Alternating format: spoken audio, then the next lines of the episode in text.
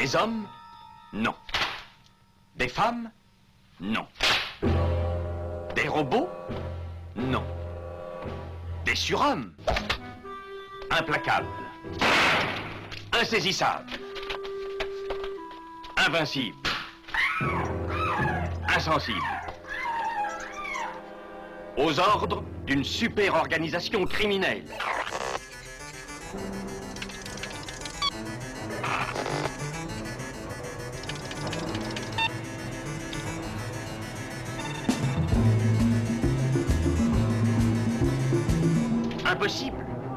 Rien n'est impossible pour... Culture prohibée.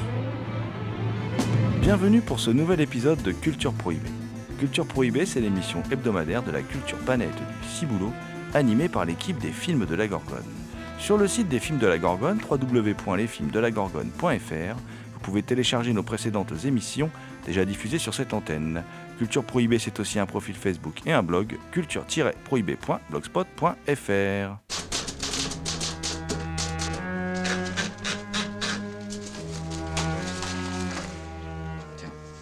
en bas. Sans la pipe de sans l'amour. C'est quoi l'article L627 Attention de rester avec un bonnet après le pognon de tox qui sont à côté de moi. Reçu. Sur la dope, t'as calmé? Ça se pose, ça se pose. C'était quoi déjà ton autre surnom au commissariat Plaisance? Tranxène 50. Au sommaire aujourd'hui, pour fêter dignement nos 10 ans, un petit best-of avec la rediffusion d'un entretien fleuve avec l'immense Bertrand Tavernier, réalisateur entre autres de L627, Coup de torchon dans la brume électrique.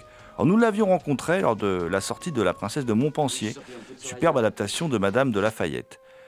Petit souvenir d'une immense rencontre donc diffusée lors de notre saison 2, Petit Flashback.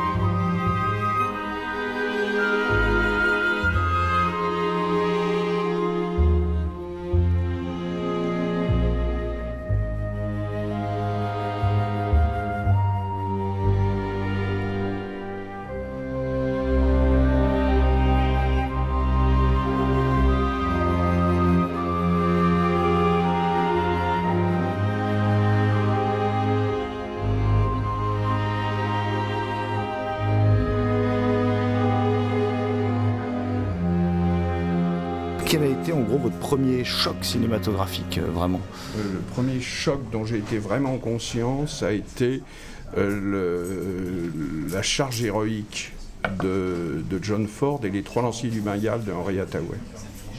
Voilà. Et qui sont restés, euh, même maintenant quand je les revois, toujours des chocs. D'accord. Euh, vous avez reçu une éducation assez religieuse. Je veux dire, en quoi cela influence votre travail de cinéaste, même à travers votre dernier film d'ailleurs, puisque c'est en Bah, toile de fond je trouve que c'est très, ça m'a fait comprendre l'histoire des religions, les croyances, le, le- les erreurs aussi énormes qu'a pu commettre, euh, qu'on a pu commettre, voire les crimes qu'on a pu commettre au nom de la religion. Euh, mais en tous les cas, je, j'ai appris ça de l'intérieur, ce qui est très bien. Et puis, euh, j'ai une certaine forme de foi, euh, pas tellement dans l'Église que dans dans un peu le. euh, dans, quelque chose, je sais pas, qui pourrait s'apparenter à une, croyance religieuse, à une, une forme de Dieu, mais pas, pas celui, parfois pas toujours celui que, qu'on veut nous vendre et pas celui que nous vend le, le, Vatican ou certains, certains, euh, ce- ce- certains évêques. Mais un petit peu, je, je- euh, vois que, que, euh, un auteur que j'adore, qui est Victor Hugo, avait, un- avait une foi, une foi réelle, mais aussi une détestation de, de, de beaucoup de pratiques de, de l'Église et, des prêtres. Il ne croyait pas dans les prêtres, il croyait dans quelque chose d'autre. Et c'est vrai. euh, moi, je, je me sens... euh, euh, mais un petit peu aussi comme Jean Orange, euh, qui avait un peu le même état d'esprit, euh, assez anard. Mais, mais, mais j'ai envie, moi aussi, de parler quand même de la foi. J'ai envie, et j'étais content de faire un film d'après James Lieber, qui est un auteur catholique, et dont le personnage principal d'Ève Robichaud est, est croyant. Ça, ça m'intéressait, ça me... Je, retrouvais mes racines aussi, d'une certaine manière, et ça devient, euh, ça devient maintenant presque une forme d'originalité. À une époque où l'Église était puissante et exerçait des vétos, une censure très très forte, euh, on pouvait être anticlérical. Maintenant, c'est euh, c'est beaucoup plus difficile parce que euh, la religion semble presque aussi abandonnée que le, que le Parti communiste.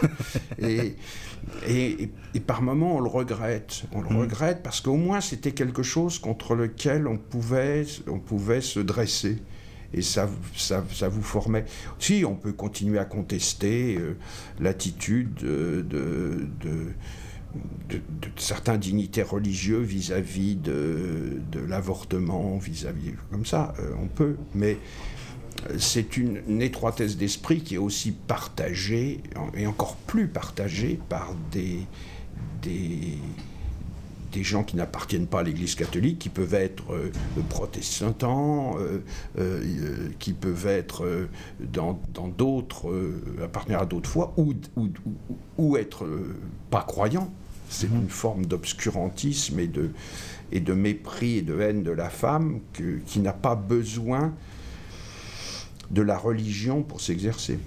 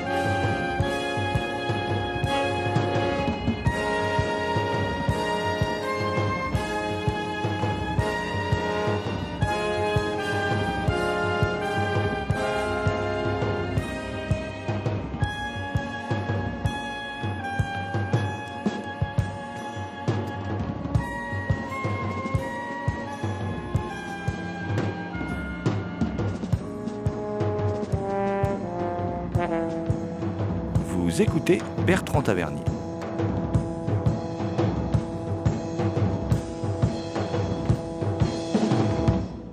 Un autre cinéaste qui vient aussi d'un pays avec, où, il y avait une grande, où il y a une grande ferveur euh, catholique, c'est Ricardo Freda. Oui. Et oui, c'est oui. un cinéaste, bon, on sait que la fille de D'Artagnan, euh, c'est au départ Ricardo Freda qui devait le réaliser. C'est un cinéaste que vous avez toujours euh, défendu euh, becs et ongles, alors qu'il c'est pas forcément. Aujourd'hui, il est un peu tombé dans l'oubli. Vous savez, le nombre de très très grands cinéastes euh, tombés dans, dans, dans l'oubli euh, par euh, des, des. y compris par, par des, des gens qui écrivent, par des journalistes qui, qui dont on a toujours l'impression qu'ils font naître le cinéma au dernier film de Tim Burton. hein. Euh, vous savez, s'il y avait que Ricardo Freda qui est tombé dans l'oubli. Mais il y a. euh, je veux dire que. Qui s'intéresse réellement à. Mais réellement à, René Clément, à, Jacques Becker, euh, à Max Ophuls, euh, à Robert Bresson, euh, à- des, cinéastes majeurs. Alors si on arrive parfois, au cours d'un anniversaire, d'un festival, de, ressusciter un intérêt. Et on peut le faire si on sait communiquer sa passion. Avec Thierry Frémaux, nous avons créé un festival qui est entièrement euh, dédié au patrimoine. Et dans ce festival, euh, c'est sa deuxième année, on montre des films euh, anciens, alors qui peuvent être des, films muets, qui vont du, cinéma muet à un, à un passé récent, mais, mais, mais oublié. Quand on montrait la 316e section ou Five Easy Pieces dans la salle, 95 ou 16% de la salle n'avait pas vu ces films. Et je ne parle même pas de- d'Amadeus. Hein, de de là où c'est plus su- suffocant. Vous avez 60% des gens qui ne connaissent pas le film. Bon. Euh, alors, les films tchèques de Forman, n'en parlons pas, qui sont tous des chefs-d'œuvre en plus. Euh, mais eh bien, on s'est aperçu que si on arrive à faire passer notre passion, euh, les salles étaient pleines. Pleines que à 9h du matin, il y avait 340 personnes pour voir Justin de Marseille de Maurice Tourneur. Que l'As de pique, dans un cinéma de la ville de Lyon, présenté par Audrey Dana, c'était plein. Que Léni, présenté par Cadmerade, c'était plein. Donc, euh, c'était des films noirs et blancs, dont on dit que personne n'en veut, et ben c'était plein. C'est tout. Euh, je veux dire, il y a aussi euh, les, journalistes qui s'abritent derrière ça, les gens de, directeurs de chaînes de télé, les gens comme ça, c'est des gens qui capitulent. Qui capitulent. oui, ils capitulent comme euh, Daladier et Chamberlain ont capitulé devant, Hitler. C'est pareil. Et il y a des générations de capitulards. Et les gens qui vous disent Ah ben j'ai j'ai fait une séance patrimoine et j'ai 20 personnes, c'est qu'ils ne savent pas la vendre. Le- Je vais parler directeur salle, c'est qu'ils ne savent pas passer le, le- trouver le, je L'accroche. sais pas, l'accroche, un présentateur qui sache euh, animer un truc, une manière de faire passer un courant, l'aide de- peut-être de la presse locale, donc il y peut avoir des responsabilités partagées, mais on y arrive. hein. On y arrive à Lyon. Et on ne peut pas dire qu'on soit aidé par la presse, hein, euh, notamment pas par le progrès. Pas par la presse rien, qui, est, euh, qui ne, parlait que des trucs qui allaient pas. Un micro qui marchait pas, un enfant qui pleurait. Il ne disait pas qu'il y avait 4000 enfants pour le roi et l'oiseau. Il disait il y a un enfant qui a fait un caprice, qui a fait un drame, c'est honteux, on devrait s'occuper de choses comme ça et tout. Le journaliste, il écrivait. Il écrivait pas qu'il y y a eu un quart d'heure d'ovation pour Amadeus. Il a parlé sur, deux paragraphes du fait qu'il y avait eu une enceinte qui avait sauté, pendant un quart d'heure, on n'avait pas pu faire démarrer la projection. Et il disait couac, énorme couac dans la séance de clôture. Il dit pas 4500 personnes, 25 metteurs en scène de tous les pays venus saluer euh, euh, Milos Forman, dont Suleiman Sissé, dont Zulawski, dont des, gens dont Xavier Giannoli. Euh, non, non, non. C'est bon, voilà. Donc c'est en dépit de. Eh ben, on a, on a cet enthousiasme-là. Donc on le fait passer. Mais c'est, mais, mais, mais c'est vrai qu'il y a une ignorance, que cette ignorance, elle ne s'exerce pas simplement au niveau de Ricardo Freda, elle s'exerce au niveau de l'histoire, on va dans une classe, les gens ne savent pas si François Ier c'est avant ou après la Première Guerre mondiale. C'est donc il y a un peu à,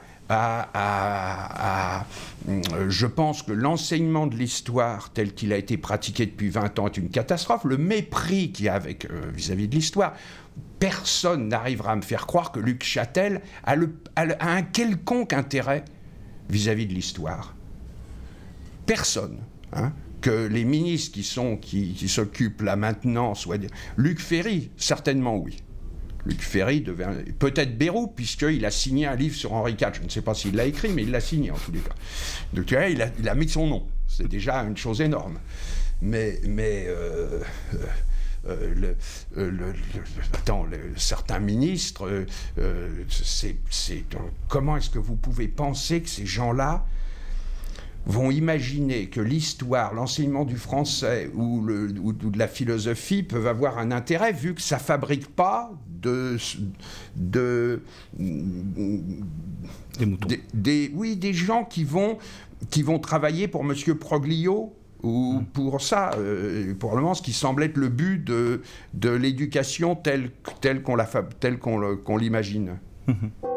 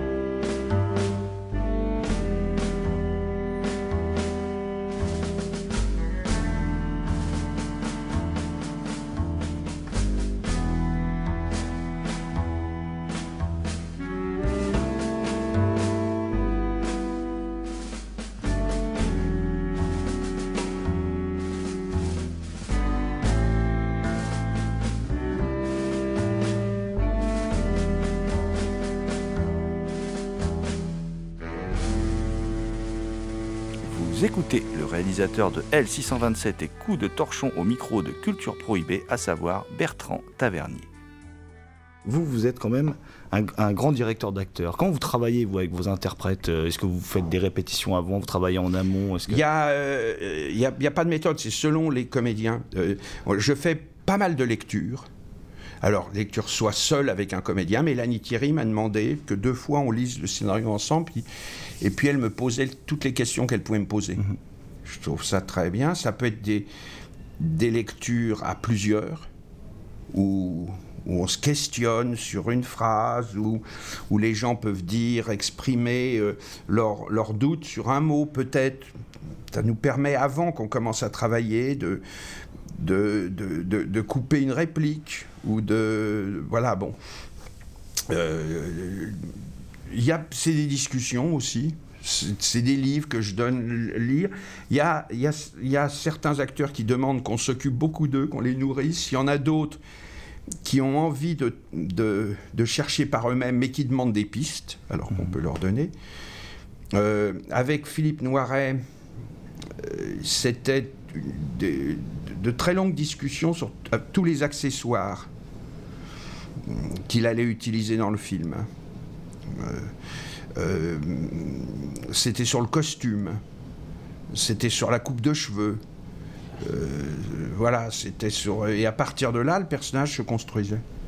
Se construisait avec Philippe Torreton, c'était aussi sur un entraînement physique. À un moment, je le fais que je leur ai demandé.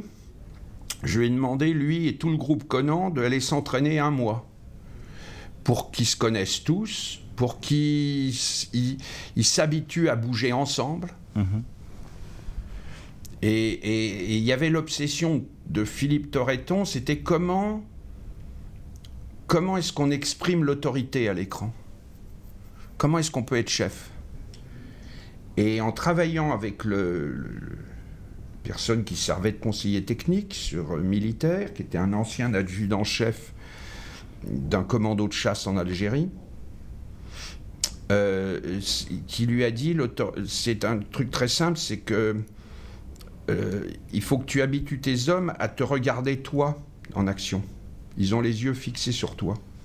Donc c'est toi qui dictes la vitesse, le truc, voilà. Et si on obtient ça, l'autorité, elle se discutera pas. Voilà, c'est des, on travaille sur des choses comme ça qui sont.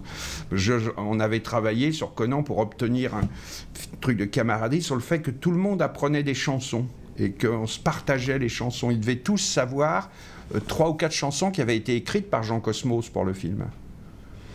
Et euh, dont euh, Marie, Marinette, euh, il y, euh, euh, y en avait une, la Mouquera, euh, la Mouquera Germain, elle a de jolis Mouquera, voilà, bon, tout à fait des chansons de, de, de Troufion qui marchent, comme ça, qui, qui étaient vachement bien. Et, le fait de l'apprendre ensemble, de- d'être ensemble pour les chanter et tout, ça fait que quand on est arrivé sur le tournage, tout le monde se connaissait. Et ça m'évitait, euh, ça évite des heures d'explications sur le plateau, ça. Et, et par contre, juste une petite question, comment vous travaillez au niveau du scénario? C'est un petit peu comme Alain René Vous créez euh, le, le passé du personnage, Je demande, je demande souvent des renseignements sur d'où il vient, comment, quel est son accent, qu'est-ce qu'il fait. Euh, J'essaie, je pose plein de questions et soit euh, le- on me les dit, on me l'explique, soit euh, on, on le trouve petit à petit en travaillant là-dessus. Et puis, je reviens sans cesse sur les scènes, je questionne chaque réplique, je veux, essayer de la sentir, de l'assimiler, de voir où ça nous mène ou de la supprimer si elle me paraît. Alors moi j'ai des obsessions. euh, que Jean Cosmos connaît, je, je veux jamais avoir terminé une scène sur, un, sur une phrase choc. Je veux pas avoir l'air de, de, de, de- terminer sur, sur ce qui pourrait s'apparenter à un mot d'auteur. Donc euh, elle doit être euh, peut-être on coupe avant, avant la fin d'une scène ou euh, bon, que j'arrive à effacer la notion d'intrigue. Ce qui est mon obsession, c'est-à-dire que l'intrigue ait l'air de naître des personnages et non pas de, de dicter leur comportement des personnages. Il y a tellement de films des années 50 où j'ai l'impression que l'intrigue est, prédéterminante. Le- le- les gens sont jugés et condamnés avant pratiquement que l'histoire commence. Ce que je, je veux pas, je ne veux qu'il y ait aucun jugement. Je veux découvrir les personnages au fur et à mesure du récit, euh, être avec eux ou contre eux sur certaines actions, mais ne jamais avoir que jamais, ça- même je me pose des questions en termes de sympathie ou d'antipathie générale sur eux. Mais je pense que c'est, enfin, aux États-Unis, euh, ça vient peut-être aussi de l'écriture, enfin de la création du polar de Daciel Hamed, de cette écriture au couteau, euh, très, ce qu'on a appelé le behaviorisme peut-être. Oui, euh, ça vient de ça, mais, mais en même temps, les scénarios américains sont remplis d'indications. hein. Hmm. Euh, et, et les Américains, alors sont les acteurs américains, très souvent vous demandent des tonnes euh, de, de, de raisons, de pourquoi ils font ça. Euh, Il n'y a pas d'acteur qui m'ait plus questionné que Harvey. Euh, le- donc, euh, euh, oui, c'est un behaviorisme, mais Ahmed, il ne donne aucune explication, et, et c'est le contraire. Même le. Je, trouve qu'il y a parfois un. il n'y avait pas trop ça dans le cinéma classique américain, mais parfois dans, dans le cinéma maintenant, un, un- oui, un surcoût, un, surplus d'explications dans le cinéma américain contemporain.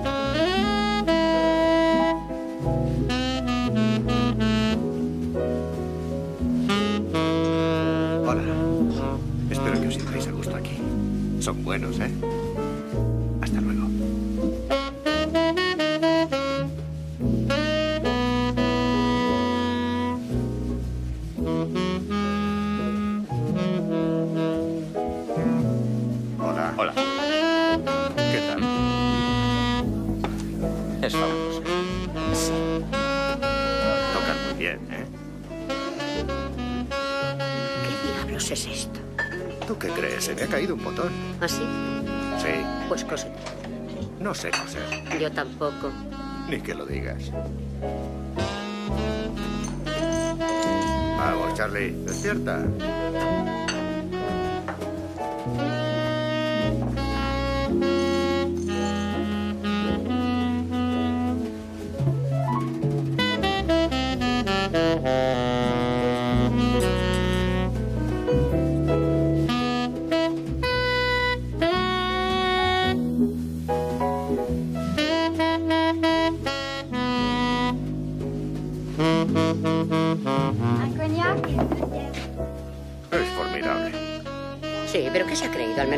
Tocar de pie.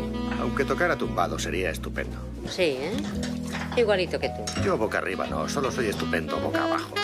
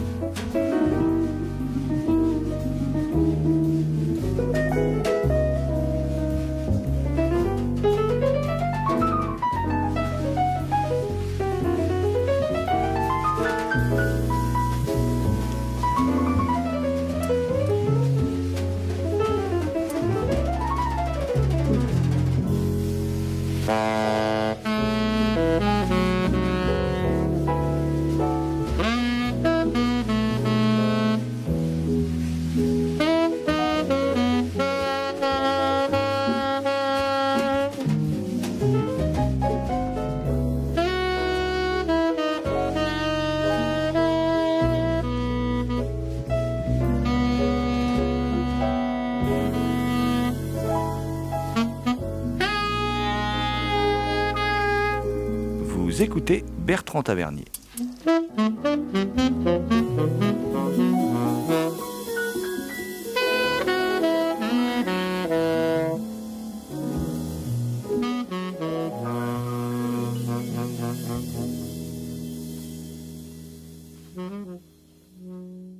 Enfin en tout cas, vous faites partie des, des maîtres du polar français. Bon, côté du regretté Alain Corneau, euh, bon, Chabrol aussi, il y a Frédéric Schoendorfer, puisqu'on a parlé de, Oui, de son oui, père, oui, euh, bien sûr, que bien je trouve sûr. être un grand ré- réalisateur de polar actuellement, beaucoup plus par exemple qu'un Marshall. Je trouve qu'il fait un cinéma plein d'emphase, euh, bon pas. Ah, bon. euh, 36 c'est le premier film de Marshall, était en qualité. euh, Marshall a fait un film qui lui était très personnel et qui était en effet très emphatique.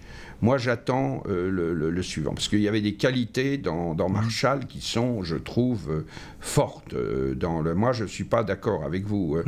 Moi j'adore l'acteur, hein, j'adore le. Oui, ben moi j'adore l'acteur, mais je trouve qu'il y a des scènes extraordinaires dans 36. hein.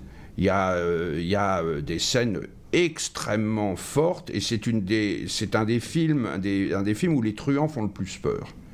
Là, euh, mais il y en a d'autres qui ont réussi des films avec des qualités, peut-être pas tous parfaits, mais je trouve Convoyeur, il y avait des choses Ah oui. intéressantes de Boukrieff. Il y a- Boukrieff. il y, a, il y a quelques cinéastes. Il y en a qui, qui paraissent trop. euh, que- même peut-être c'est peut-être le défaut de Boukrieff, trop dogmatiques. Ils ont l'impression que qu'ils ils ont une, une idée très préconçue avant, avant le film et qu'ils l'annoncent. Ce qui n'était pas le cas de de Don Siegel, euh, de Walsh, qui étaient des gens qui se coulaient dans le sujet et qui allaient euh, chercher euh, la force vitale du sujet sans idée préconçue. Et c'est ce qui fait de L'Enfer est à lui un film complètement prodigieux, prodigieux. Très supérieur à plein, à plein d'autres films de la, de- de la même époque. Mais c'est ce que vous faites dans L627 en fait. Mais euh, oui, c'est mais L627, c'était une manière de réagir pour moi contre tous les films euh, polars qui se sont plaqués, euh, qui ont imité Melville. Euh, Lui-même Melville imitant le cinéma américain, euh, très fort, se nourrissant du cinéma américain, mais réussissant quelque chose de différent du cinéma américain. En tous les cas, dans des films comme Le Doulos euh, euh, ou Le Deuxième Souffle, et à plus forte raison dans L'Armée des Ombres. Euh, son obsession, moi je le connais tellement, je vois bien quelle est son obsession à Melville, et en fait, euh, le résultat est très différent de ce qu'il croit réussir. Euh, Ça l'amène presque plus près de Bresson que de William Wyler. Mais, mais après, il y a des gens qui ont copié ce qu'il y a de plus contestable dans Melville. Je trouve a le Melville du Cercle Rouge, euh, euh, c'est l'attitude hiératique des personnages, c'est le côté euh, on va pas, on va pas se, exprimer les sentiments, on va, on, bon, ce qui pendant longtemps a été mais totalement bidon par rapport au, au, au gangstérisme français. Gangstérisme français, c'était des Corses, des Marseillais, c'était des mecs, euh, euh, c'était c'était des types qui étaient, c'était pas pas Henri Fonda, c'était pas des mecs euh, euh, cloîtrés dans une dans un côté ange vengeur, c'était très souvent des délateurs puants, des mecs qui avaient travaillé avec la Gestapo, des des Macs. Euh, euh, et, et je trouve que, d'une certaine manière, Audiard en, en parlait mieux que, que- que beaucoup de gens. Mais d'un seul coup, on les transformait comme si c'était des personnages d'Échille. Et euh, moi, je trouve que dans le, dans le, dans le, dans le cercle rouge, c'est- complètement bidon. Euh, Mesrine aussi, qu'on mythifie un petit peu, là, c'était un, un type qui avait un, un- un QI, à part qu'il avait une intelligence animale, mais c'est- il avait un QI de, de, de- de- d'escargot, quoi. Je veux dire, c'était, c'était, euh, c'est vrai. Et c'était un type qui avait, un, par contre, un, un nombrilisme effroyable, une avidité de. Enfin, c'était un type. euh, bon, c'est ce qu'en dit Charlie Boer, en tous les cas, qui a un mépris absolu pour lui. Euh, et je- je- alors maintenant, peut-être que le monde, et je ne suis pas complètement sûr. Je pense qu'il y a. y a, euh, donc, à l'époque de L627, moi j'étais confronté à des flics qui étaient des sous. euh, des, des sous-personnages, des, des copies carbone des, de Lino Ventura, de Belmondo dans le Doulos, des gens qu'on faisait. Bon, sauf qu'ils n'étaient pas Lino Ventura, et sauf que les mecs n'étaient pas Melville. Et moi, j'ai voulu euh, tout d'un coup filmer, euh, montrer une réalité beaucoup plus prosaïque, beaucoup plus, et, beaucoup plus éprouvante, euh, ça, et qui, d'ailleurs, me disent les flics, n'a pas du tout changé depuis L627. Ils sont confrontés au, au- exactement aux mêmes choses. Je lisais d'ailleurs dans Marianne une série de témoignages de policiers euh, euh, recueillis par Frédéric Ploquin, et je tombe sur que des choses qui sont dans L627. Les mecs qui payent leurs propres balles. Ils n'ont pas de budget pour, pour, le, pour, pour leur- donc ils, comme dans L627, les mecs se payaient les piles des Motorola, se payaient tous les trucs, parce qu'il n'y avait pas de budget dans le truc. Et ben, je trouve même qu'au niveau de la forme, moi, L627, c'est, c'est ça carrément. Enfin, euh, ça a peut-être un peu tombé dans l'oubli pour la majorité des gens, mais moi, je trouve qu'aujourd'hui, tout ce qui se fait en matière de polar, la façon dont c'est filmé et tout, pour moi, tout, ça, ça se découle de L627. Ben, ça n'a pas tombé. Enfin, Olivier Marchal m'a toujours dit que c'est le film qui, qui est. euh, je parle pour le très- public lambda. Ben, hein, le public, chaque fois qu'on est passé à la télé, on a fait, on a cartonné. hein. Mhm. On a énormément cartonné. Je pense que si, mais c'est la timidité du service public, si on faisait L627 et après un débat avec des policiers, de base, on cartonnerait. Mais simplement, ça a toujours été refusé. hein, Mhm. de dire on va faire un débat avec des, avec, avec, avec des flics, là maintenant, pour dire est-ce que ça a changé depuis que Sarkozy est là Est-ce que les, ça a changé? Mais ça, on m'a dit ah non, non, non, on peut pas. On peut pas. Euh, le, le faire. Sujet on peut pas. C'est- complètement tabou. Alors que vous tombez sur un, il n'y a pas si longtemps, un flic qui me dit, qui m'expliquait, qui était, qui m'a reconnu, ah, le 627 et tout puis qui me parlait de, de- il me dit mais vous savez moi quand je, je- pour faire tomber les, les chiffres de la criminalité c'est c'est pas dur moi je- j'enlève les chaises dans mon commissariat Et donc les mecs qui arrivent, les, notamment les personnes âgées, ils voient qu'il y, a une- il y a une queue, il y a toujours une queue. Il n'y a, pas- il y a rien où s'asseoir. Il n'y a rien où s'asseoir. Ils viennent pas. Je- je- il me dit, quand je fais ça, je gagne 15%. Et j'ai les félicitations. Hein? Je gagne 15% en moins de, de- de trucs. Mais, mais, mais les actes de délinquance, ils ont eu lieu.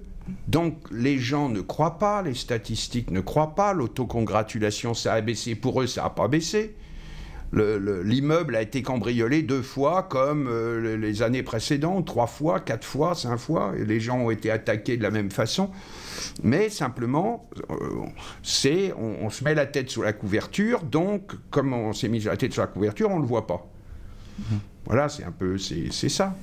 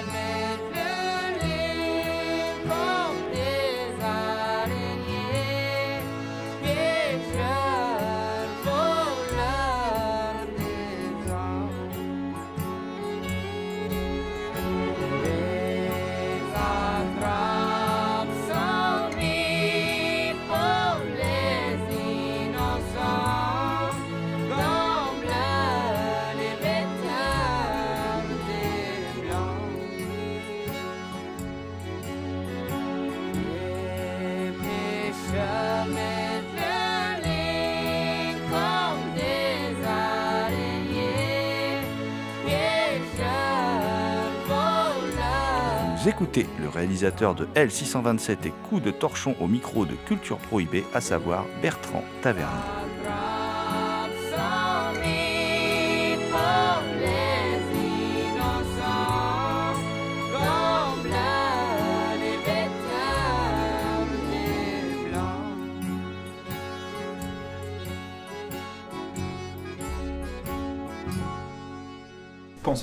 Jeune génération, il va y avoir des, des cinéastes d'auteurs comme vous, à la fois cinéphiles et, et engagés Parce que j'ai l'impression que de nos jours, en fin de compte, ils sont plus cinéphiles, avec énormément de, de clins d'œil. Ça, ça devient en fait des, des cinéastes. Bah, euh, euh, est, euh, répond complètement à ça. Il n'y a pas de film qui est à la fois plus fort et qui témoigne d'un amour du cinéma et plus réel qu'à l'origine. C'est un, c'est un chef-d'œuvre. Jacques Audiard aussi.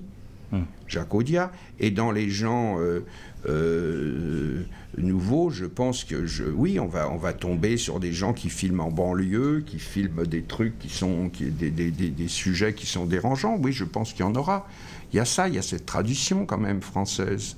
Elle y est aussi dans le documentaire, euh, mais mais des cinéastes d'une. Oui, euh, je ne sais pas, peut-être que Nicolas Saada, un jour, va nous, va nous surprendre. euh, peut-être euh, il y a, il y a un, un certain nombre de personnes, oui, qui vont le faire. Et qui ne vont pas faire que. Il y a, il y a, y a Eric Valette qui a essayé un petit peu. extra, ouais. euh, Eric beaucoup. Valette. euh, Il y a donc. euh, oui, je, je, je, je connais des cinéastes qui, en tous les cas, le tentent. tentent- euh, d'affronter ce, ce, ce dilemme.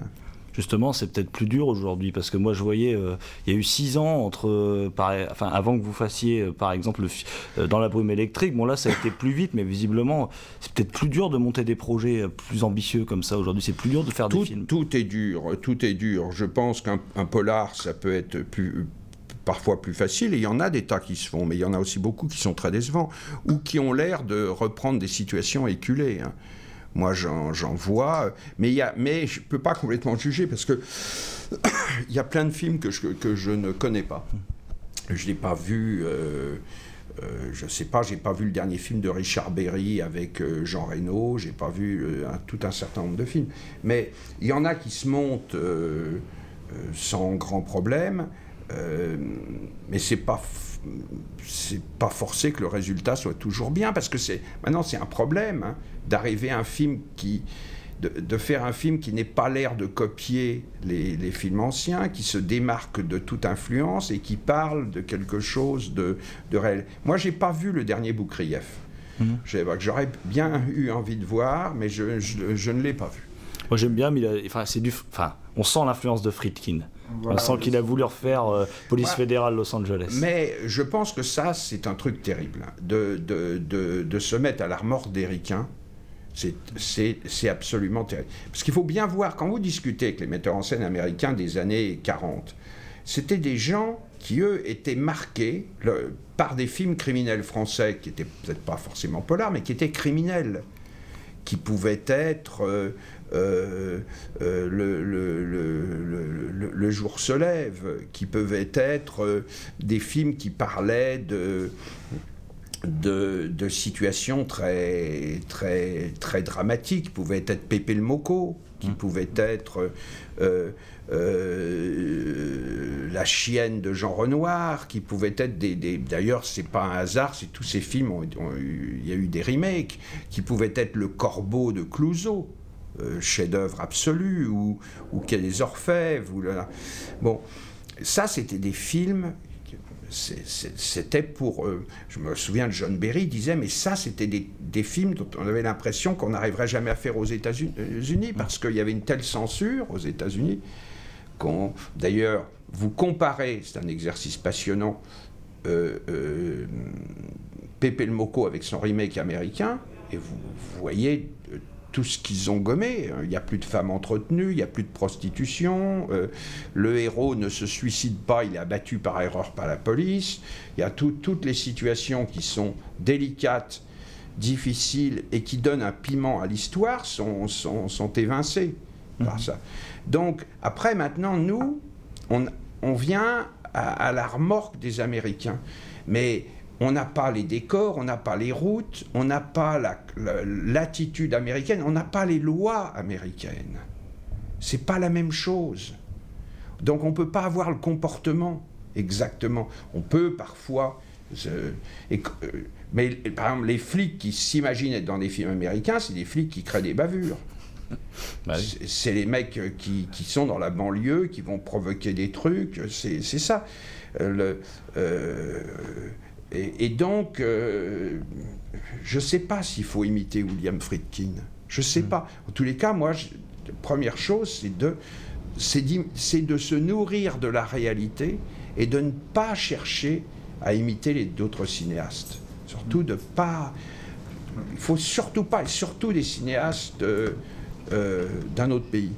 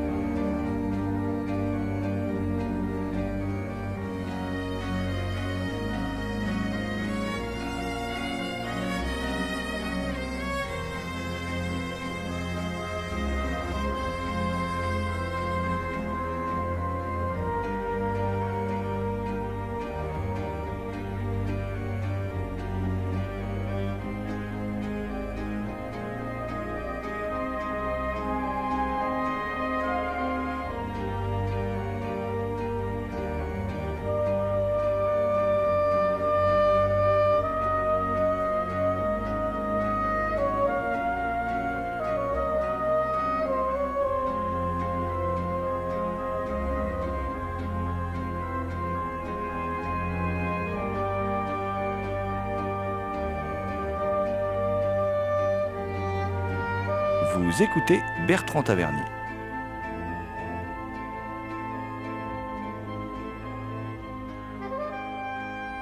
Vous considérez-vous d'abord avant tout comme un cinéphile ou un cinéaste? Un cinéaste. Je ne suis, et quand je tourne, je ne suis pas du tout cinéphile.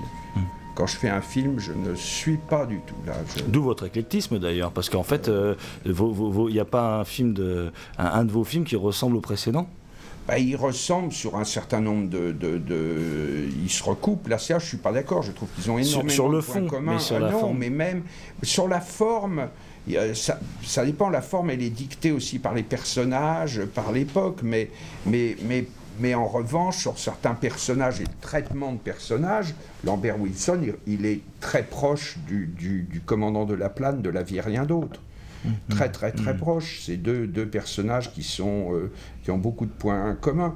Et le traitement des scènes de bataille dans, dans La Princesse de Montpensier et le est, est semblable euh, au traitement de, de scènes de bataille de, de Conan. C'est, c'est, euh, euh, j'ai, essayé d'avoir un peu le même style de regard dans les deux cas. Euh, donc, euh, euh, oui, je- en tous les cas, j'essaye à chaque fois de, me mettre un, un nouveau défi. J'ai peur de me répéter, j'ai peur de me reposer, de me reposer sur des sur, sur ce qui pourrait devenir une formule. Euh, donc, euh, oui, je voudrais, mais, mais je, je, je pense qu'il y a des liens étroits entre certains films. Hmm.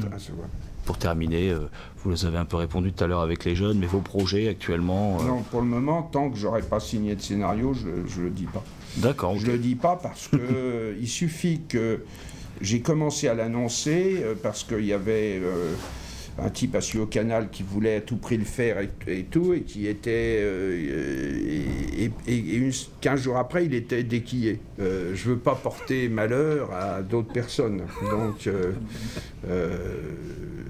moi tant je- j'annonce pas tant que j'ai pas moins signé un début de contrat. Parce que sinon on reste à parler, parler, parler de projets euh, dans le vide. euh, on finit par le raconter et on s'use à raconter quelque chose. On le raconte tellement qu'on n'a plus envie de le faire. je crois- Et- ouais. sais pas, euh, nous dire quelques mots en fait sur votre vos rapports euh, avec la perte de Claude Chabrol, euh, comme vous parliez tout à l'heure, nous dire, euh, je, je sais pas, quelques mots. euh. Bah, c'était, c'était un ami euh, très, très, très proche. On avait, on avait tellement travaillé de voix ensemble chez Georges de Bourgard. J'avais fait plusieurs films, dans un que j'aimerais bien revoir, qui était Marie Chantal contre le Docteur K. Là, euh, que j'ai pas revu euh, là et qui devait être assez- qui doit être assez extravagant. euh, C'est sympathique. oui. Hein Hein ça. Hein Euh, L'œil du malin, j'avais fait. et puis je l'avais. oui, je- je- j'avais à un moment, j'étais allé plusieurs fois sur le. J'étais allé le voir au moment de la ligne de démarcation. Mais surtout, j'avais fait avec- Chabrol le, le boucher, Que la bête meurt, euh, euh, La femme infidèle, enfin un certain nombre de films qui sont formidables. Et j'adorais, moi j'adorais Claude, j'adorais être avec lui, j'adorais. euh, je crois que c'est une des personnes qui m'a fait le plus rire, que je trouvais le, le plus intelligent, le plus vif, le plus parfois de, terriblement de mauvaise foi. Euh, mais en même temps, je pense que c'était le plus doué de sa génération. Et quand il voulait, et qu'il prenait euh, euh, vraiment un sujet à cœur, il, pouvait faire des plans que personne d'autre dans sa génération ne pouvait concevoir. Qui était, mais le premier plan de la cérémonie, là, c'est quelque chose de, de formidable. C'est formidable. Il avait des idées à ce moment-là qui étaient euh, extraordinaires, enfin qu'on sent dans Une affaire de femme, dans, dans Betty, dans La Demoiselle d'honneur. Non, c'est un, c'est quelqu'un de, de, de, de- de- de magnifique, magnifique. Vous pensez être maintenant un, un passeur de mémoire, comme on voit comme. euh, Je pense, être- pour le moment, la seule chose que je pense, je pense être un cinéaste qui essaye, tant bien que mal, de faire ses films.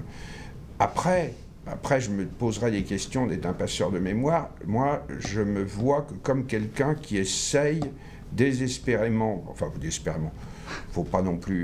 Mais si, c'est difficile. À chaque fois, j'ai l'impression qu'il faut se battre de plus en plus pour arriver à convaincre les gens. Euh, euh, c'est vrai que je, ne- je ne cherche pas à faire de comédie, c'est vrai que c'est une erreur. Il faudrait qu'un jour j'essaye d'en faire une. Euh, Peut-être que d'ailleurs je me pèterai la gueule très très fort. Mais, mais euh, je, je- je- je n'emploie pas je, je, ou Gad Elmaleh, ou je sais pas, ou tous les gens que, que tout le monde s'arrache, et que je respecte. hein. Je pense que Cadmerade est un acteur formidable. Formidable. Euh, et il veut faire un film avec Giannoli, euh, et je pense que c'est très intéressant. Mais, mais je, non, je suis, hein, moi je suis cinéaste et, et j'essaye de. Et, et mal, malgré tout, donc du coup, optimiste, malgré tout. Mais après, le reste, c'est passeur de mémoire et tout, on verra après. D'abord, faut continuer à essayer de tourner.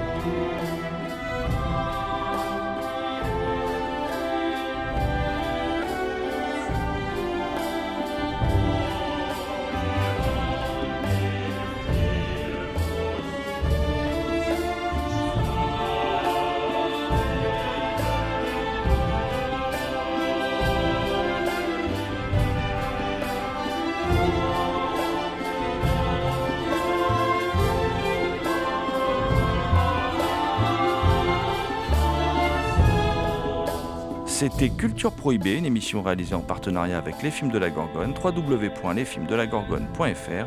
Toutes les réponses à vos questions sont sur le profil Facebook et le blog de l'émission culture-prohibée.blogspot.fr. Culture Prohibée est une émission préparée et animée par votre serviteur Jérôme Potier, La Gorgone, assisté pour la programmation musicale d'Alexis, Admiral Lee, et à la technique euh, du fameux The Last But Not The List. Je veux bien sûr parler de Léo Magnin. Salut les gens, à la prochaine.